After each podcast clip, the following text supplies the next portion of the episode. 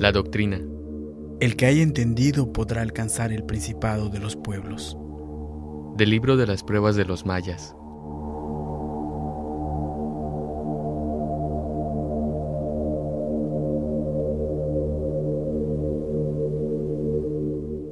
Canek dijo, Hoy día los blancos celebran la fiesta de la fundación de su ciudad, edificada entre los cerros de la antigua Jo. Nosotros debemos recordar también las historias de nuestras ciudades ocultas. Así debemos recordar, en la intimidad de nuestro corazón, que cuando vino el tiempo bueno fue revelado el misterio de la ciudad de Chichen Itza, abandonada después de muchos soles. Canek dijo, los hombres blancos no saben de la tierra, ni del mar, ni del viento de estos lugares. ¿Qué saben ellos si noviembre es bueno para quebrar los maizales? ¿Qué saben si los peces ovan en octubre y las tortugas en marzo? ¿Qué saben si en febrero hay que librar a los hijos y a las cosas buenas de los vientos del sur? Ellos gozan, sin embargo, de todo lo que produce la tierra, el mar y el viento de esos lugares.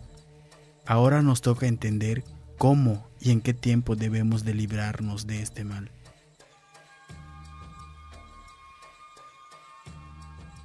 Canek dijo, Los blancos hicieron que estas tierras fueran extranjeras para el indio.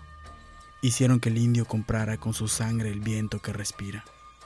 Por esto va el indio por los caminos que no tienen fin, seguro de que la meta, la única meta posible, la que le libra y le permite encontrar la huella perdida, está donde está la muerte. Canek dijo, Es bueno saber cuán diferente es la necesidad del indio y la necesidad del blanco. Al indio le basta para su sustento un cuartillo de maíz. Al blanco no le basta un almud.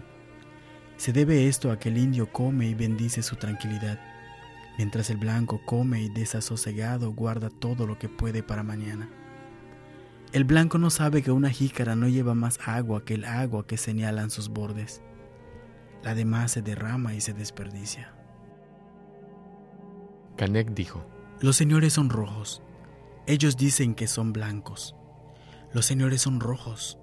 Son rojos como la mancha del oriente que los trajo, como el fuego que brota de sus manos, como el oro que se enciende y se arisca en sus barbas, como la palabra que estalla en sus bocas como las llagas de sus dioses y como el grito de las vírgenes que desgarran sin advertir que son avecillas ciegas. Los señores son rojos. Canek dijo, ¿Por qué nos enseñan a querer a un Dios que permite que los blancos nos peguen y nos maten? ¿Por qué hemos de cantar de rodillas un canto de contrición que no sentimos? No lo digamos más porque aún diciéndolo con los labios cometemos falta en nuestro espíritu. Canek dijo, Una vez allá en los años que fueron, enterraron a un niño y a un venado. Los enterraron juntos porque habían vivido como amigos. Cerca del lugar pasaba en silencio y soledad un pedazo de río, de esos que ahora caminan tímidos debajo de la tierra. Así nació un árbol blanco, verde y tierno como hecho de plata y lluvia.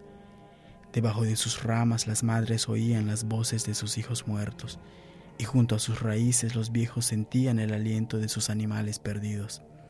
Este árbol respiraba dulzura. Los indios le llamaban el árbol bueno de la ceiba. Canek dijo, Nunca te enorgullezcas de los frutos de tu inteligencia. Solo eres dueño del esfuerzo que pusiste en su cultivo. De lo que logra nada más eres un espectador. La inteligencia es como una flecha una vez que se aleja del arco ya no la gobierna nadie. Su vuelo depende de tu fuerza, pero también del viento. Y por qué no decirlo, del destino que camina detrás de ella. Canek dijo, Nunca tengas miedo de tus lágrimas. Ningún cobarde llora. Solo los hombres lloran. Además, hijo, las lágrimas siempre caen de rodillas. Canek dijo, ¿Y para qué quieren libertad si no saben ser libres? La libertad no es gracia que se recibe ni derecho que se conquista. La libertad es un estado del espíritu. Cuando se ha creado entonces se es libre aunque se carezca de libertad. Los hierros y las cárceles no impiden que un hombre sea libre, al contrario, hacen que lo sea más en la entraña de su ser. La libertad del hombre no es como la libertad de los pájaros. La libertad de los pájaros se satisface en el vaivén de una rama. La libertad del hombre se cumple en su conciencia.